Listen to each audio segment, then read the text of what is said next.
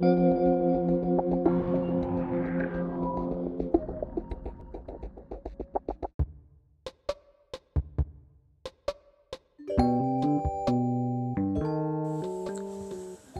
えー話し始めると長くなってそろそろ本気で寝ないと仕事に差し支えるので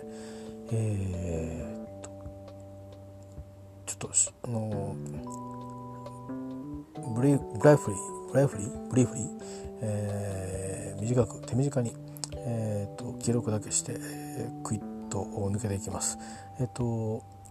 さっき知ったんですけどあの10月のですね頭に東京と大阪ですねで大阪はクラブコアートだったかな？東京は、えー、と恵比寿のリキッドですねあの通称レッチリ、えーこれ誤解しないでいただきたいんですがあのレッチリじゃありません、えーあのね、ベースはフリーのねあのレッチリじゃなくてレッドチリホットパイパーズっていうねペッパーズじゃなくてパイパーズっていう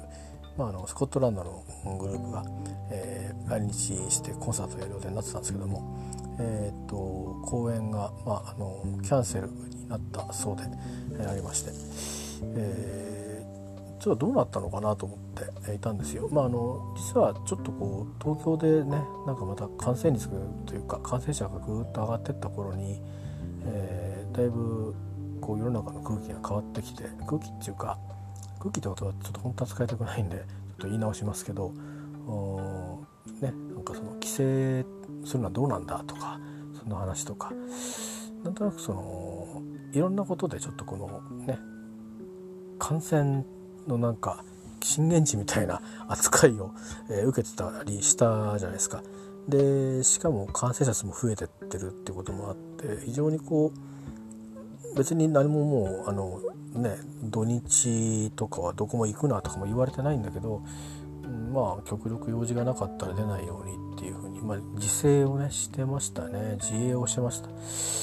でそんな状況でもあったしいろいろ注意事項もやっぱりプライベートってあのプライベートってつまりそのパブリックっていう意味に対してのプライベートですけどあの自分のねあの稼ぎ場の方でも、うん、それも別に命令ではないんだけどまあ注意事項っていうのは、まあ、ほぼイコール命令なんですよね。で何かあったらトレースするよっていう話になるんで、うん、でまあ別に知りませんどこも言ってませんって言えばそれっきりじゃあそれっきりなんだけどそんなわけないだろうと。いうことになるのでまあ人間っつうのはまあ嘘つき通せる人はいいんですけどね。僕は嘘嘘つき通せないなんないんで、えーだしまあ違うところでこう分かるじゃないですか。ね。名簿出せと言われて その名簿に僕の名前が載ってれば、えーなんかお宅の会社にあのこういうところに行ってえ実は感染者が出てクラスター化してる可能性があるのでなんてなったりしてね。うん。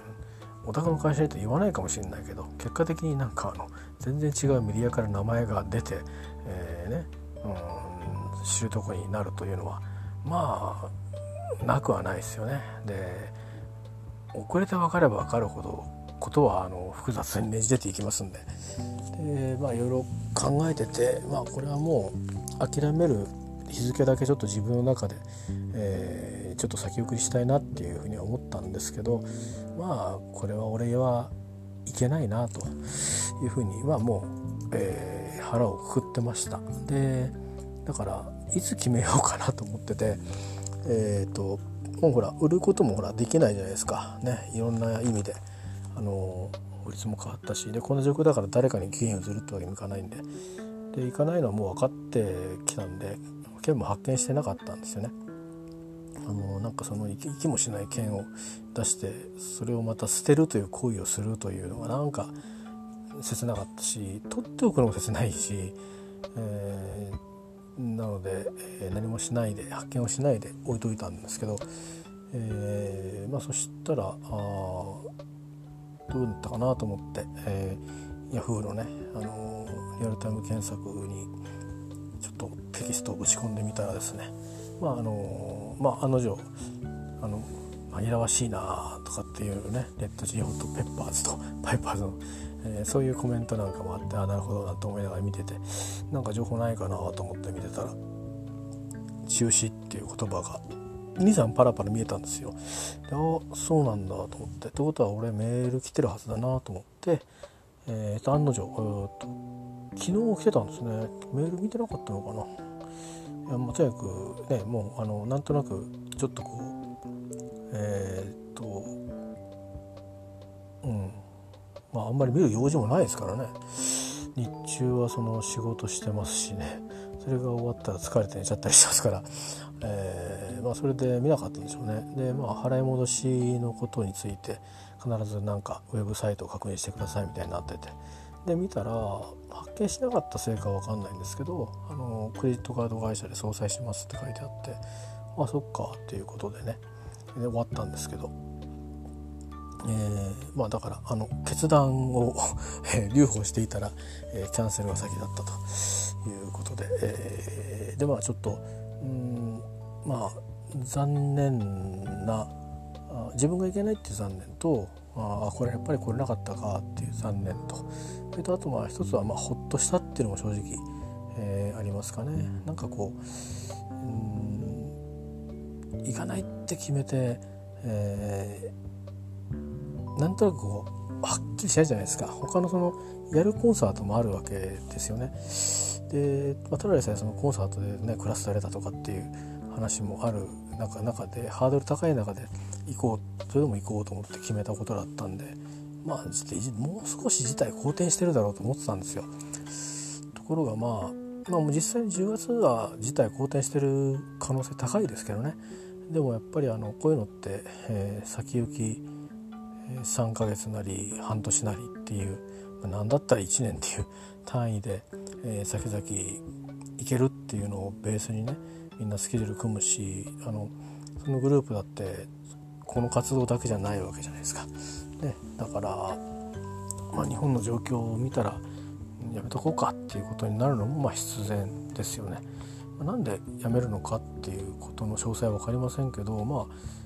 あしかも場所は東京なんでね東京と大阪両方ともまあちょうどこのタイミングでは感染者が増えて特に大阪は本当に急に増えたりしてたんで、えー、まあそういう意味では、うん、いろいろイベンターも思案したんでしょうし、まあ、来るメンバーたちもの、まあ、マネージングをやってる人たちもまあまあいろいろ思案したんだと思うんですよね。まああの生きてればまたあのチャンスはあるはずなので、えーまあ、今回はあこれが妥当であったと、ね。あの何事もなければ全てよしと。いうことでね、え、いいんじゃないかなと、えー、思ったりしてます。え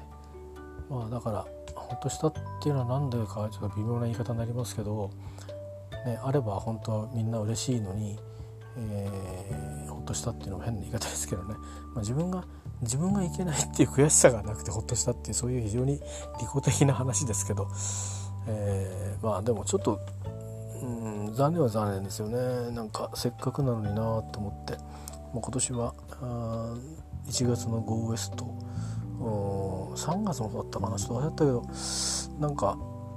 1月だっか。GO ウエストもね行けなかったし、えーまあ、今思うとね最後にコンサート行ったのはえーと、コロナとか関係なかった時期ですけど、えー、9月の末かな。確か。えっ、とまあスティーブ・ジャンセンたちがやってるエグジット・ノースっていうのを会社の同期と行ったのが最後ですね。あの3日後にあの異動の発令が出たりまあ2日後3日後か。に異動の内示が出たりしてうんそこからまあ体調を崩したりして、えー、まあ、職場に、うん、慣れるための期間がずっとこう続いてで職場も実際中では一回変わったりしててねいろいろちょっとトラブルがあって。でそしたらね新型コロナウイルスなんちゅうのが1月になってからなんか世の中に出始めてあれはあれよという間に、えー、船は来るわ、まあ、街中でも船とは関係なく感染する人が出てくるわ。あで気が付いたらちょっとこのままではまずいぞなんてことになって、まあ、日本にはロックダウンはないけれど。まあ、全国的に、えー、外出自粛みたいなことになってで今私たちも在宅勤務なんていう形態に、えー、つながってるんですね。でこれがもう5ヶ月もう終わろうとしてるというまあ3ヶ月かなとかって思ってたんですよね 正直。いやこれや大変なことになるなっていう意識はあったんですけど、えーと、もっとその何て言うか、うんと、僕たちの暮らし方とかの抑制によって、えー、抑えられるんじゃないかっていうふうに思ってたんですけど意外としぶといですね。えー、これ何て言うか僕らが生活し続ける限りは移動し続ける限りはついて回ってくるっていうそういうものらしいんですよねしかもこれ軽くはいいんですけど重たくかかっちゃうと命の問題にもかかってくるっていうのと人知れず人にうつすっていうまあなんとも いやこう気味の悪い、えー、病なんですよね。だからまあそういう意味ではまあマスクをするとか手洗いするとかっていうその基本を徹底的にやるしかまあ移さないもらわないっていう意味でそれしかないんですけどうんねでもまあつまりその人間の暮らしは常にこうなんか口を覆ってずっと生きてるわけじゃないですからね。えー、あのまあ今のところ人間は物を食べますし水も飲みますからね。からお風呂にも入りますからね、えー、そういう気概もしますからね。まいろんなことでこうねすっぱだかでずっといるわけじゃありませんから、えー、ねいろいろまあ、いろんな隙間はあるわけですよ。でまあその隙間を少しでもこう影響を減らそうってことでいろんな対策で、えー、どうこうしようとして、えー、みんな頑張って考えてるんですけどね。なかなか難しいですね。なんかこうウイルスの方が諦めてくれると いいんですけどね。まあそうもいかないんでおそらくはまあ最後は薬でこれ飲んだら治るよっていう軽症化するよとかそういうものが出てくればあのもっとあの希望が確信に変わっていくんじゃないかなと思うんですけどそうした頃にはあのもうさすがに、うん、ねなんかエンターテインメントのちょっと風当たり強いとこもあるんですけどやっぱりまあなんていうんですかねやっぱりこう、うんこういう時だからこそ本当はねエンターテインメントっていうのは生でね、え、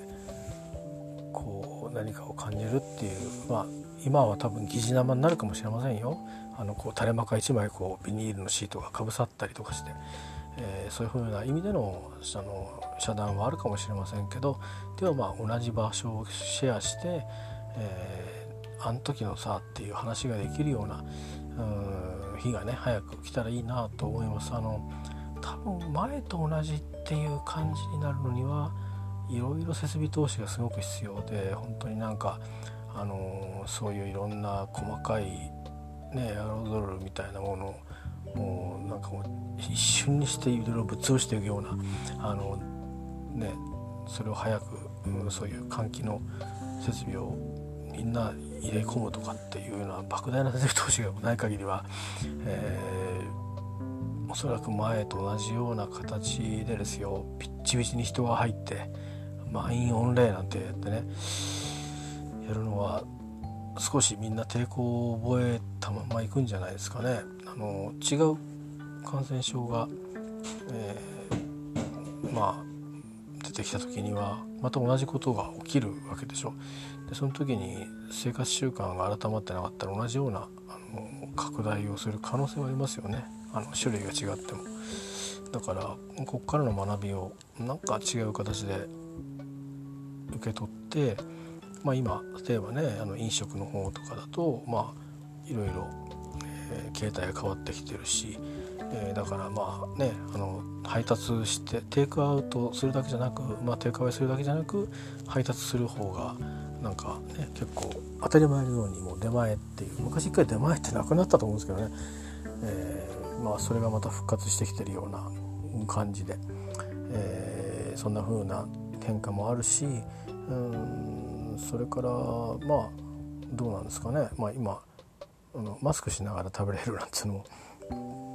マスクなんていうのも開発されてるんですけどあれはどうなってるんですかね。ちょっと分かんないですけど、えー、まあでもうんまあなんかあのとっても大きい透明のあの通常なものをかぶって、えー、それであのしかも中があったかいもの冷たいものでもあんまり凍ったり水滴がつかないような、えー、加工がされてるみたいな。あです。で洗ってもこの効果はまあね1ヶ月ぐらいは持つとか、ね、100回は持つとかそんなような素材が開発されれば、うん、飲食でも別にみんなでそれをスポッとかぶって食べるっていうのを当たり前のことだと思えばなんとなく宇宙人っぽいけど、えー、ね、なんかもう少しこう集うっていうことの文化っていうのかな、うん、それはね残っていくような気がするんですけど。まあ例えばねちょっとこう粋なねあのお店で個室でなんてなるとまあ近いとこになりますからね。まあ一皿一皿こうサーブされたにしてもまあ、向かい合わせか隣り合わせかで一緒に食事を食べることになるじゃないですか。でそういうのも結構今ね難しいでしょうね。だから例えば僕なんかも経験すらないですけどお寿司屋さんに行ってカウンターでなんてね、えー、カウンターで食べたの天ぷらしかないから経験が。あのお寿司なんかだってねその贅沢な、うん、話ですけどそれもそれすら今どうなんですかね。ありなんですかね。ありっていうかそのうちありなんでしょうけどそれ自体のそのなんか、まあ、うちはちゃんとバシッとやってますから大丈夫ですよみたいなあことで、えー、ね、リスクがないんですかね。それが分かんないですよね。なんか高級店だとよくてあの 普通の庶民的なところだと危ないとかっていう感じになるのはよく分かんないんですけど。いやだとしたらですよ、うん、勝手な憶測で話してますけど、まあ、いずれにしてもなんかあの多分なんかねあのあれもこれもじゃないんですね。きっと一つ二つの、えー、変化であ大丈夫だよねっていうこことこっちは大丈夫なんだよね最後はあの薬飲めばいいんだからさとか、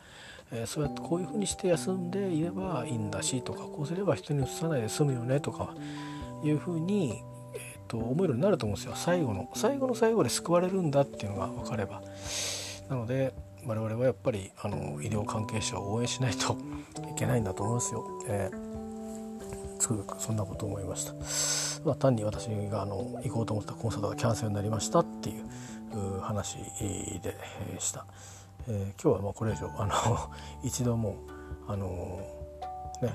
もう書く書く方とかなんか仕込む方法をやめますと言って、えー、ただだだしゃべりはやってますっていう状況になってますけど。えー、まあちょっと、うん、実はねあのそういう話がありましたということで、えー、まあもうあの行かないことにはしていたんですけども、うんまあ、結果的にはそういう判断になりましたということはやっぱりまだ不安がしばらく残るってことですね。で10月までそうだったことは、うん、まあですねまあもう冬に入るじゃないですか晩秋、えー、冬に入って。えー、で春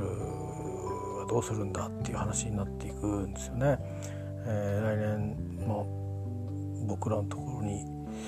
新入社員は、まあ、僕のところに来るかどうかは別としてですよ僕のところには来ない来ないと思うんですけど あのただその我々のそのね、えー、仲間に新しい人たちは来るんですかね、まあ、来るんでしょうけどまあ特別な世代になりますよね。一代限りになるかもう一世代続いてしまうのか。ちょっと分かりませんけど。うんまあせめてね来年ぐらいまでなんとか肩ついてくれるといいなと思うんですけど肩ついてもらうってちょっと言い方がちょっとあの 不適切な言い方ですけども、えー、ぜひねそんな風に思いますよ本当に。あのみんながあのびくついて暮らすっていうのもね、えー、なんかこうやっぱりいろんな今世界中で問題がああって、うん、一つ一つ全部優劣がつけがたいぐらい大事な問題ですけどまあそういうのはそれぞれ、えー、それぞれ任せるとしてお任せするとして、まあ、自分たちがまあできることをしっかり、えやるということを僕たちは今やるうんということでしょうね。まああの他のこともできる方はされればいいと思うんですけど自分なんかはまああのまあ一応個人的なあのこともあのあるし、えー、それからまあこういうね公衆衛生のこともあってもうそれで手一杯ですねはっきり言って、えー、でいい加減やっぱりこう何て言うかあのない中身がねあのその体の奥の方のなんか、えー、心の方がこうぐにゃっとこう、うん、いかないとも限らないので、まあ、そういうところもよく注意を、うん、しないとなと思いますね。別に変わらず生活は続くと思うんですけどあの折れるっていうことはないですよね。別に何のプレッシャーもないわけですから。むしろ守られてるんで。なんだけどあのつまりそのこういろんな無重力の状態にあのいるような状況になってしまうので守られすぎてるとうんねいいことなんですけどいいことなんですけどもなんかこうなんか一体この先どうしたらいいんだろうみたいなことになんか存在がすごく希薄になっていくような気があの、する時にはたまにねありますね。えー、あの、まああまちゃんなこと言ってますけどね、まあ、あの他方で、うん、なかなかタフなあ、うんあのことにの、まあ、直面をしてるんですけど私の問題ではないんですけどね、えーうん、なんかどうどう受け止めていいのかすらよく分かってない状態のまんまいきなりやってきたっていう感じで、えー、だし自分自身が何ができるんだろうととかうんまあそのことを話す相手も、うん、よく考えるといないんだなと思うんですね。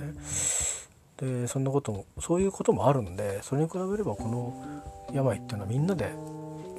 みんなで話してどうしようかどうしようかって言ってるのでまああのマシかなと思うんですね。あのそのことをこう辛さを分かち合える相手がいるであればなんかきっと救いはあるんじゃないかと思うんですね。うん、で分かち合えなかったりお前が分かち合うなよっていう 話題もあるじゃないですか中によっては世の中って。んとかまあお前がお前が辛いとかなんか不安になってたって何の役にも立たないんだよなんていうことだっていくらでもありますよね。でそういうもののこうやるせなさみたいなものっていうのはまあこう抱えて、うん、そのまま墓場にまで墓場まで持っていくしかないんですよね。えー、なんか下り顔でこう「いやあの時は大変だったな」なんて言える話題でもないしえー、黙り続けて、えー、じっとしたまま、うん、そのまま、まあ、永遠に黙ったままいくということになるんだと思うんですね。そんなこともある世の中ですから、まあ、あるんだなっていうことをまあちょっと実感してるんですよこのところ。で、まあ、無力だとも思いますしそれに比べたらねこの COVID-19 は、まあ、よってたかって世界中はどうにかしようとしてる話で未知だけどもみんなであのとにかくいずれは乗り越えられるものだし、前と同じ社会が戻ってこないにしたって別に目の前の建物が空襲でなくなるわけでもないんだし、うん、そんなに心配することはないのかなっていうふうにちょっと考え方が、えーつい最近変わったんですけど、えー、ただまあ現実にはね油断すると罹患しますからうつすっていう以上にまずは今罹患ですよね。だからかかないようにするっていう形で予防すればうつるうつすこともしないので、えー、まず自分が罹患しないように自衛をするということをしっかり、えー、やるということが大事だしで何よりこの話題はみんなの共通の話題なのであの話せるということはねあのすごく自体はちょっとあまりハッピーではありませんけど救いがあると思いますよ、えー、一人ぼっちにならなくていいと思うんであのー、なんか変な話でねなんか後から思うと辛いことは嫌なんだけどやっぱ一緒に一緒にこう辛さを共有、うん、できた方がなんかこう、うん、心残りがないかなっていうことがあるんだなって最近思いますね。あのよく分かんなかったのが戦争に行って私一人生き残ってとかってよかったじゃん生き残ったんだからって思ったり僕は実はしていたんですよ。なんでそれを喜ばないのかは全然分かんなくてで分かる気はするんだけどでもそんなに深くは分かんなかった。で、ね、最近ね少しちょっとねあの全然そんなシリアスな話ではないんですけどちょっとねあそうこういうことだったのかなって、うん、ちょっとだけねあのもしかしたら理解するための鍵が例えば10本とかあるんだったらそのうちの1本ぐらい僕は手にしたかもしれないですよ。えー、そんな感じですね。でだからといってそれって何もあの僕にもたらすのはなくて ああそうあのそそあの方たちと少しもしかしたらもう本当の今までずっとただそうやって聞き流してきたことの言葉のの裏にあるその抱えてる、うん、気持ちとかあの消せない思いとか、えー、そういうもの、うん、のにまあたくさんのあまたのいろんな、ね、話をいっぱいこう聞く機会があったわけですよねテレビとか。あるいは本で読んだこともあったし。えーどうしてそこまで生き残ったことにこだわるんだろうって生き残れたじゃんってしかもね一人ぼっちじゃなくですよ家族いて特攻隊に行くって人が生き残った申し訳ないとかってあるじゃないですか。ね、うんあるいはまあ何かで自決しようと思ったけど生き残ったとか。うんラッキーじゃないかとかって思ってたんですけど、まあ、そう簡単なもんじゃないんだなっていううんことをね思いますね。あの全然話題違うんですけどねもちろん、うん、僕は戦争に行くわけじゃないんで、えー、だし何か危険な作業に従事してるわけじゃないんで全然別なんですけど別のことで、えー、ちょっとねあのなんか結局こう無力だなって思うことが、あのあってですね。で思うだけで別にじゃあどうすんのっつっても別に何もできることはないっていうことで、まあ、ますますこう無力感がこう募るようなうんものねそのものに向き合おうとしてるんですけどだしそのことについてこうまあ分かち合えるかっていうとまあ僕は分かち合わないんだろうなと気がしてるんですよ。えー、すなわちまあこのまま一生黙って人生を終えるんだろうなと思うんですね。でつまりそのタブーになるわけでもないんだけど僕の方からああのこうのっていう口を開けるようなことじゃないことが初めて、あの自分に、まあ、直接間接関わらず関わってることなのにこれは言い出せないなって思うことが、えー、まああるあるんだなと。えいうねちょっと気づきが気づきっていうかまあまあもう突きつけられてるっていう感じなんですけど、まあ、まるで何事もなかったようにあのずっとこの先生きていくと、うん、いうことが賢明なんだろうなってあのともともまああの自覚もしてるんですけど、まあ、それも結構辛いことなんだなって思ってそれがつまり例えば一人生き残った。誰か一人でも生き残ったらあの話も分かち合えるだろうしあるいは誰か一人でもね結果的になんか亡くなっちゃうにしてもいや悪かったって別に向こうは悪いって思ってなくてもなんか言えたならうんこっち側が少し気持ちがね落ち着くっつうか抑えどころっていうかね収めどころができるような気がするっていうまあちょっとこう、うん、なんだろう。その考え自体には賛否あると思うけどでもなんとなく僕はそんなことは想像すらしちゃうことがなかったのでなんでそんなにこだわるんだろう助かったのにって思うようなね罪の意識とかまあヒメルの塔まで行ったにしてもねそこだけはちょっとあんまり分かんなかったんですよ。生き残ったから伝えていく義務があるっていうところに関してはすごくリスペクトするんだけどまあその他のインタビューとかでずっと話したくなかったとかあそれも分かるんですよ。辛い思い出だから。分かる気がするんですよ。だけどなんで生き残っちゃったんだろうっていうことも同時に引っかかってるっていうところがねそれは別になんか戦争の教育がこうされてたからっていうだけじゃなくてなんか違うこう人間そのもののなんか持ってる何かがあるなんてことは全然思わなかったんですよねだから、うん、こう実際に行動されてることと言ってることのこの矛盾みたいなねものがあってでも生き残ったんだから伝えなくちゃっていうそこはすごくわかるんだけど、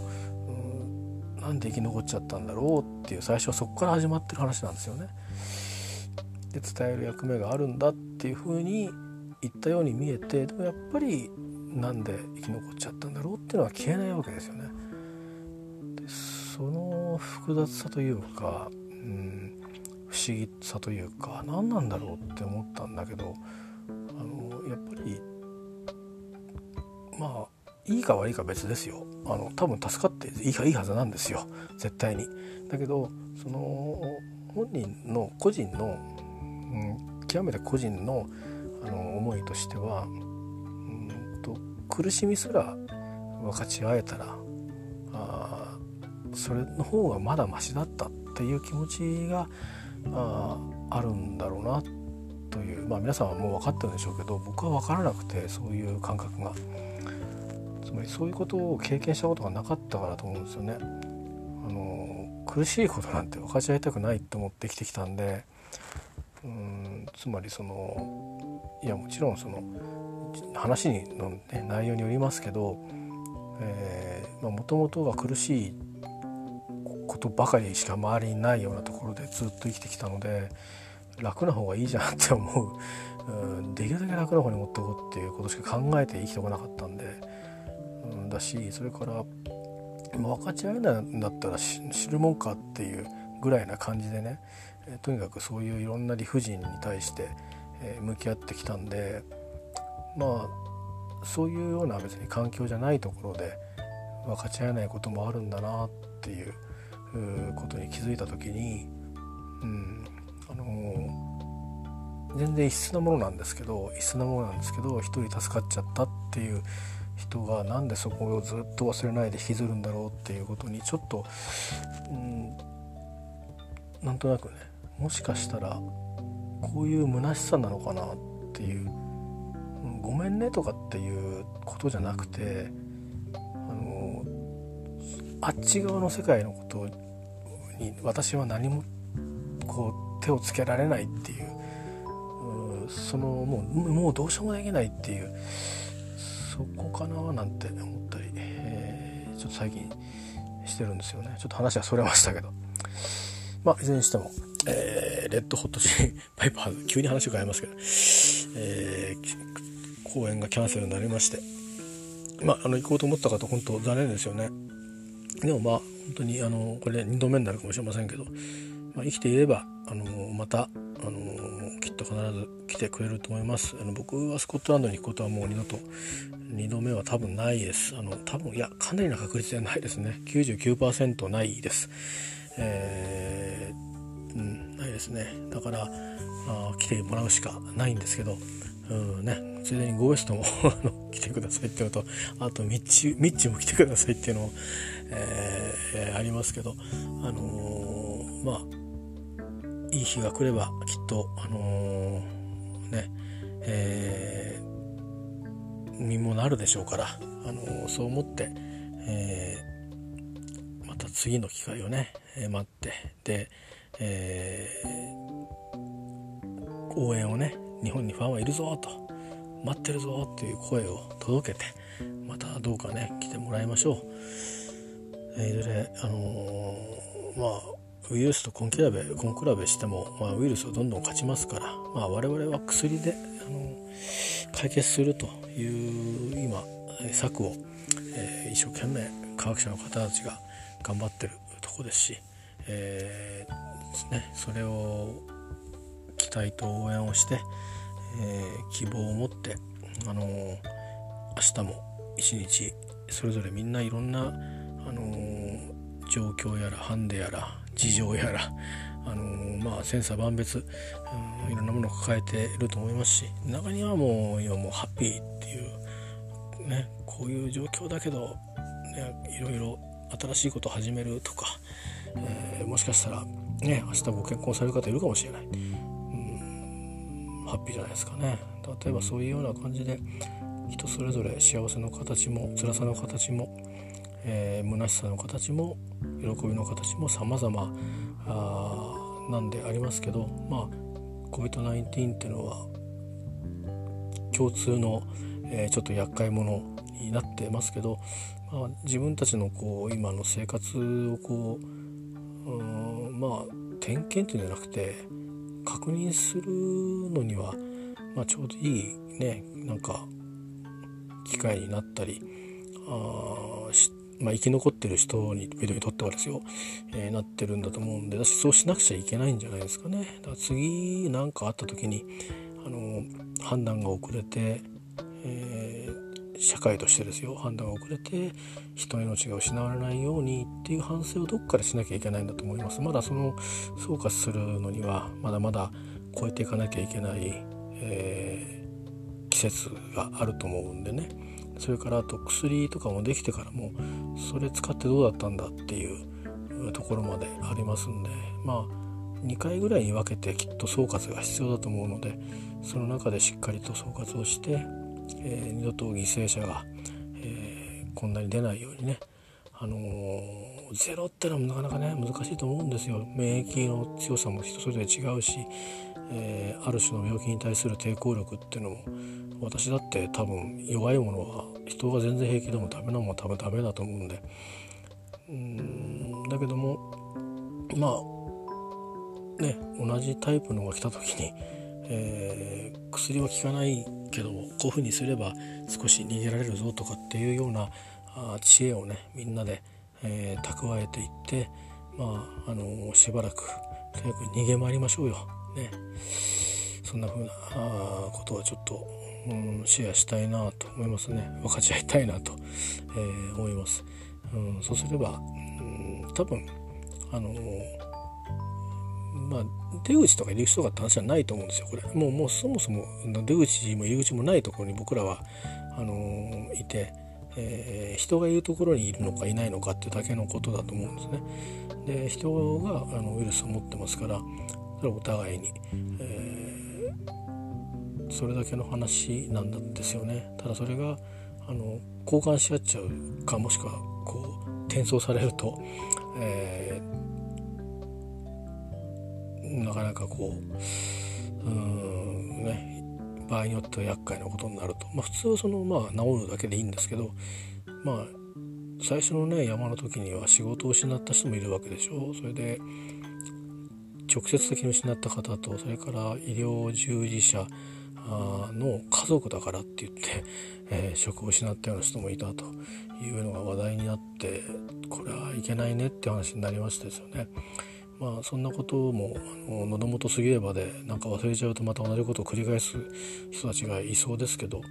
まあくれぐれもねあのそんなことがないようにあのしないといけませんよね。あのうんやっぱり、えー、なんですかねあの仕事だから何が何があってもやるんだみたいな発想っていうのはちょっとそういうのは危険なとこがあって、えー、あの生身の人間なんだぞっていう、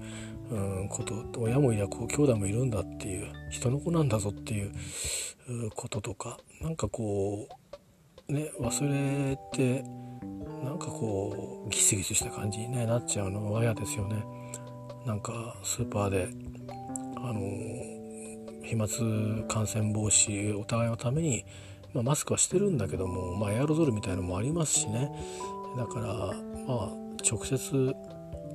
そういうものをこぼするために、えー、まあビニール膜が貼ってあって、えー、で貼っってあのスーパーで働いてる人たちってエッセンシャルワーカーなんですよね。だからあの人たちを守らないといけないんですよね従の従業者として。でそういう義務があの現場の管理者にはあるわけですよ。でだし我々利用する側にとってもやっぱそういう理解で、えー、我々側我々の側もまあ守られるっていう面もあるしあるいはそういうサービスを提供するために必要な措置であればありがたいことなんだと思うんですけどまあその人が一体どういう性格の人か分かりませんがまあ警察がもう捜査に入ってるそうですから、えー、おのずとなんか、えー、みんなに知らしめることがあればきっとさらされると思いますがあこうビニールをね引きちぎっちゃったらしいですよね。まああのいたずら子供のいたずらみたいにしてこうバーッとやったわけじゃなくて、まあ、何度かこう苛立ってこれはって文句言ってたらしいんですよね。でこれが邪魔なんだよっつってバーッと引きちぎったのがまあこれがニュースになってたんですけどまあその例えば何かしらのこの、えーと、恐怖症的なものを持ってる人とか目がすごく悪い人とかが、あのよく見えあなたの顔が見えないとかって言うんだとしたら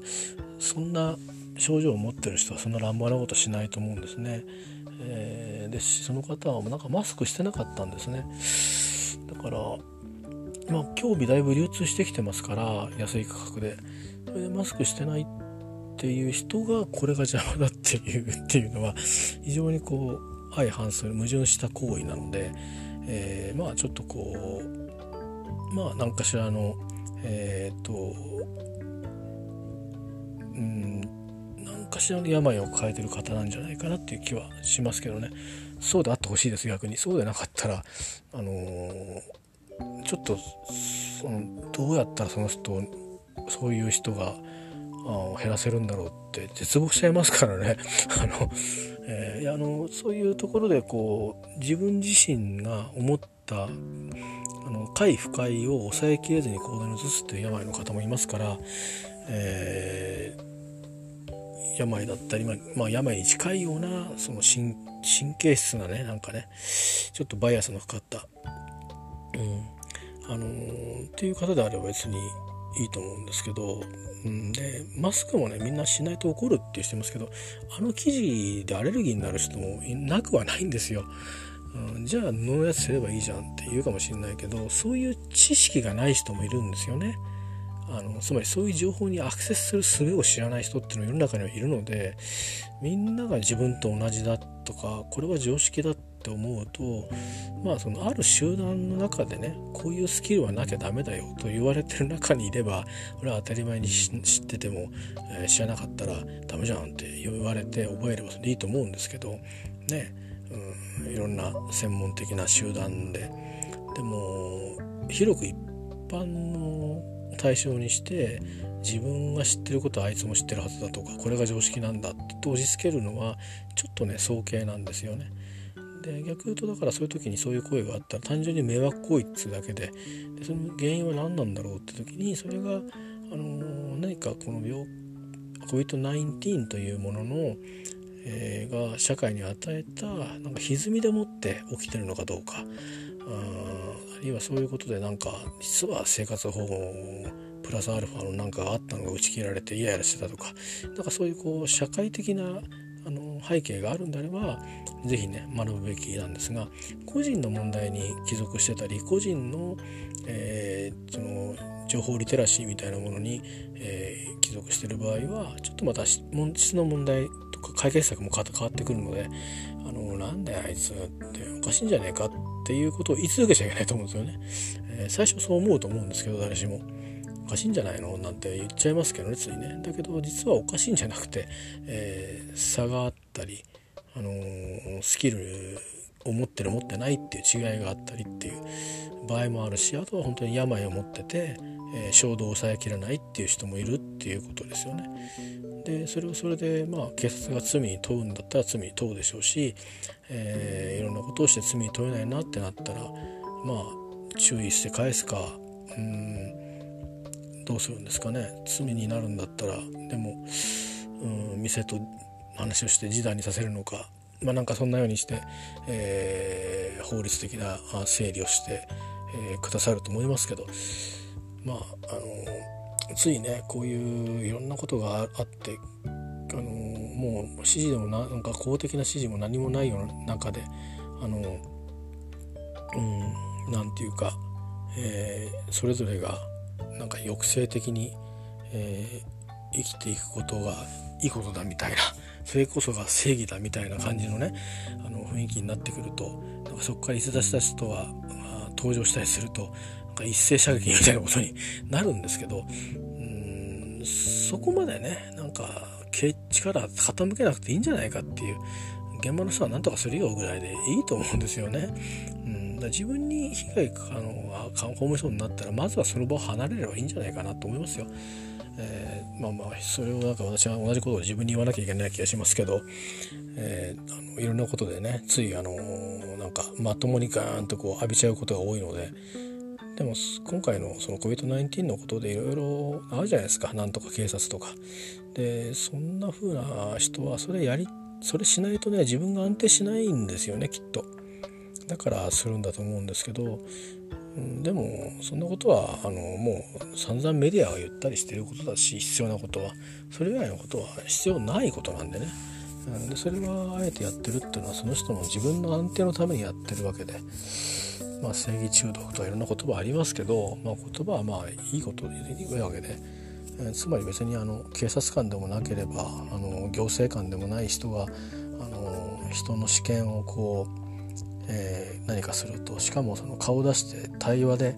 あの隣のものだけどこうだとかっていうことをちゃんと言いに来て「いやそうじゃなくてこうなんですよ分かってくださいよ」って言って、えー、まあ道義的解決ができない場合、でもなけなくねなんかこう陰湿にね きっときっとあの人だなって分かるような事態でもって「えー、とかってこう貼ってあるっていうのはあのー、まあ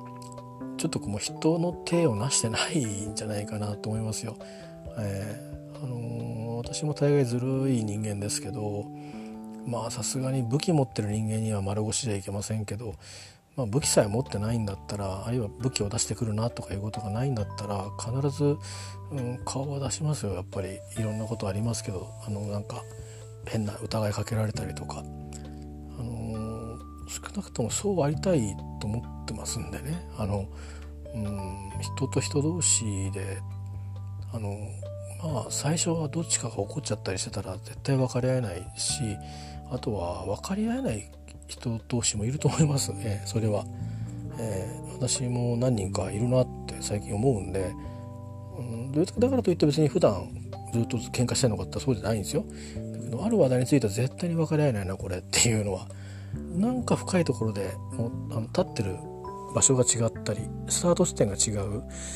うん、なのでもうなんかその人のもう価値観みたいなものをねこうノイズで出しちゃってるとあのどれが正しい正しくないじゃなくて、えー、もうなんか言える隙がないのでもうそこに関わるっていうこと自体が不毛なのでね、えー、どうしてもこうなんか関わった体にしなきゃいけない時はうまくうんもうまるっきり任せて、え、やってもらっちゃうか。まあ自分が、あのー、なんとなく分かった風にして うまくあの、うん、それでいいんじゃないかみたいなこと言ってもねそのままそのままさしちゃうとか、えー、そんな風にしてあのことを荒げないで済ませるようにね、えー、ししてますけど、うん、まあそんなこともあるですからね。なんか人間なんての僕だってどういうふうに思われてるか分かんないと思いますよ本当、うん、なんであんなことでうるせえんだろうななんて思ってる人もいると思いますしね、うん、まあ僕の場合にはましては持病を持ってたりするから、まあ、そういう意味の偏見を持ってる人もいるかもしれないしまあ事実そういう偏見を持たれて僕はちょっと嫌な思いをしたんでね。嫌な思いどころか。もうハラスメントだったですね、えー、そんなことをするんですけどその人は良かれと思ってやってるわけですよ。えー、けど僕は不快だから、まあ、あの外したいって言ってあの場所が変わったんですけどまあでもその人はそれは良かれと思ってやってるわけですからそれをどこう言ったって通用しないですよね。えー、私は間違ってますかっていうそういう態度の人には絶対通用しないですよ。うん、間違ってるとか間違ってないとかっていう問題じゃないですから、えー、そういうことっていうのは、うん、そういうはいいんじゃないですかほっといてっていうぐらいの話なので、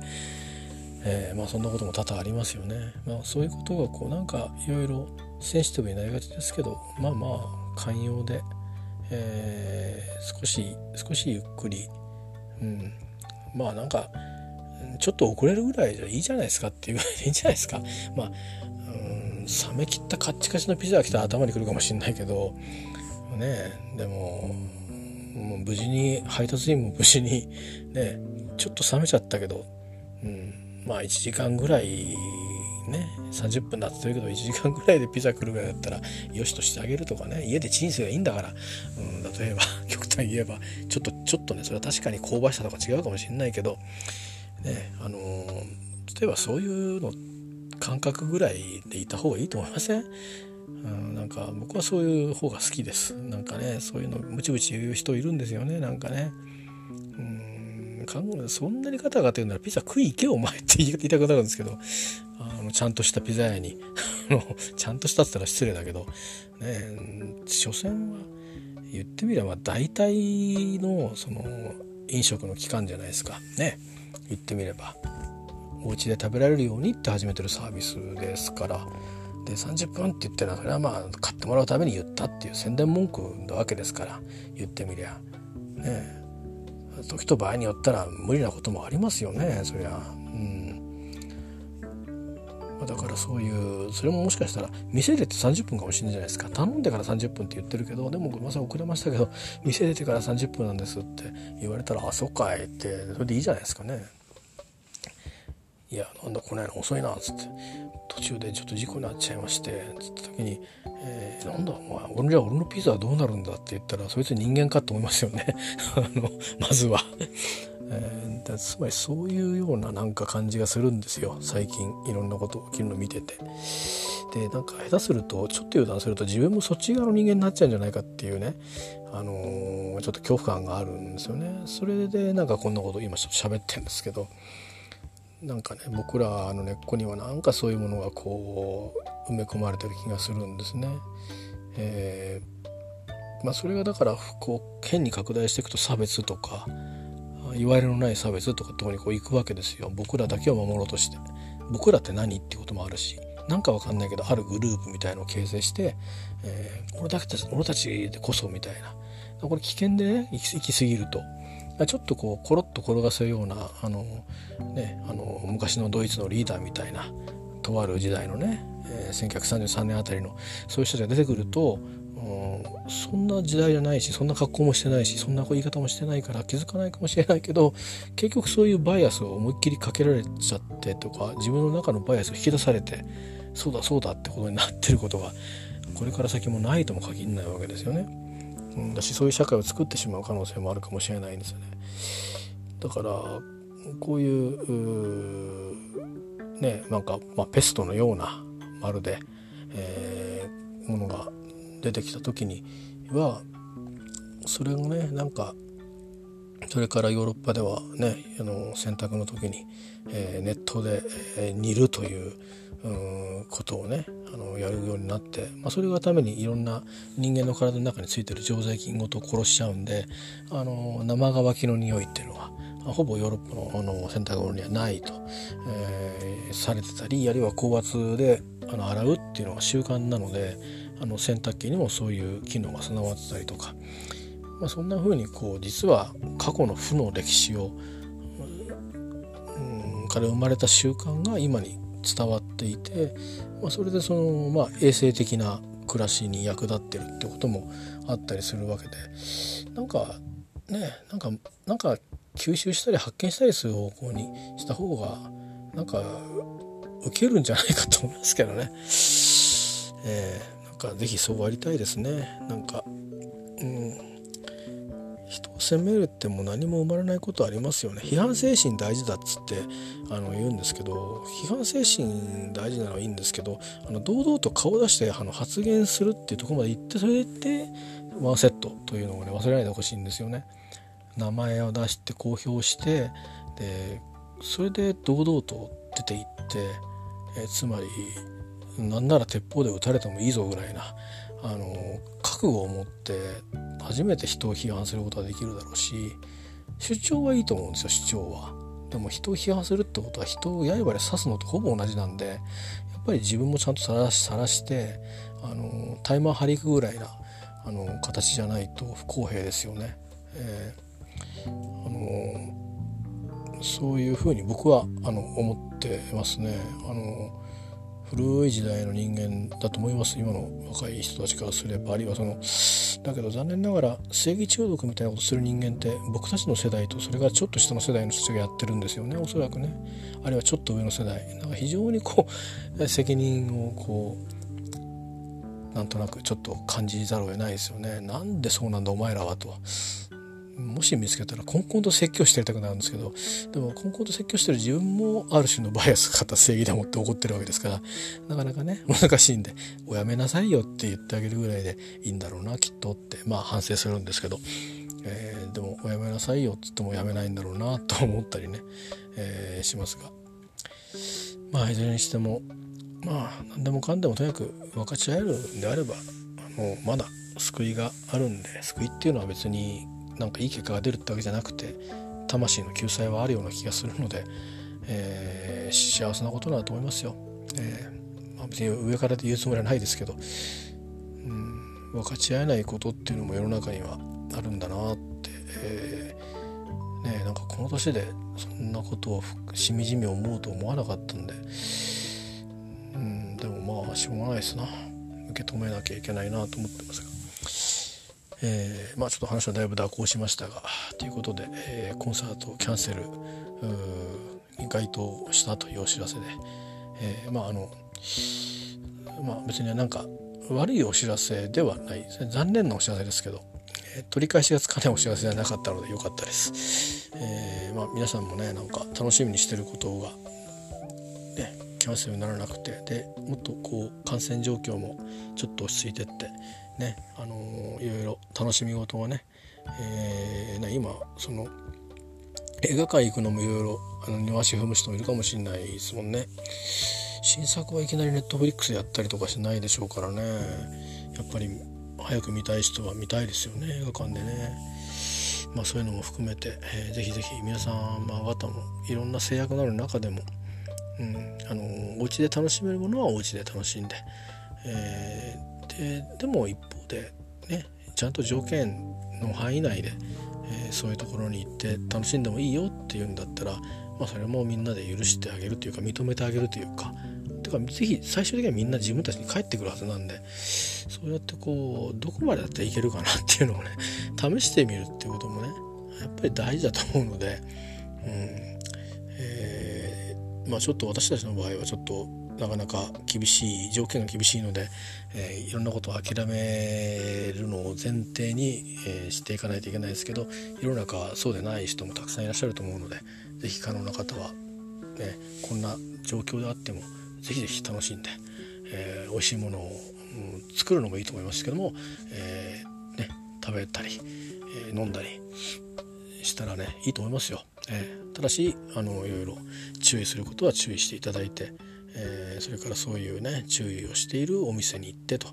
いうことでねいいんじゃないですかね。うん、あのまあそういうことで「えー、Don't Worry Be Happy」っていう曲が、あのー、ありますね。あのー、何年か前にヒットした曲ですけど前友達から「これ聞いて帰れよ」って言われて車でかけながら帰りましたけど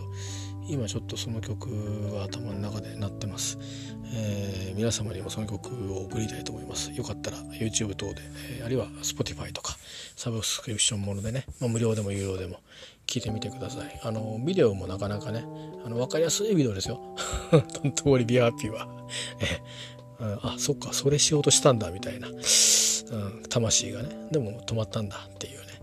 えー、そういう気持ちでいればいいですか？うん。光は差しますよ。原爆や空襲が行われるわけじゃないので、えー、大丈夫です。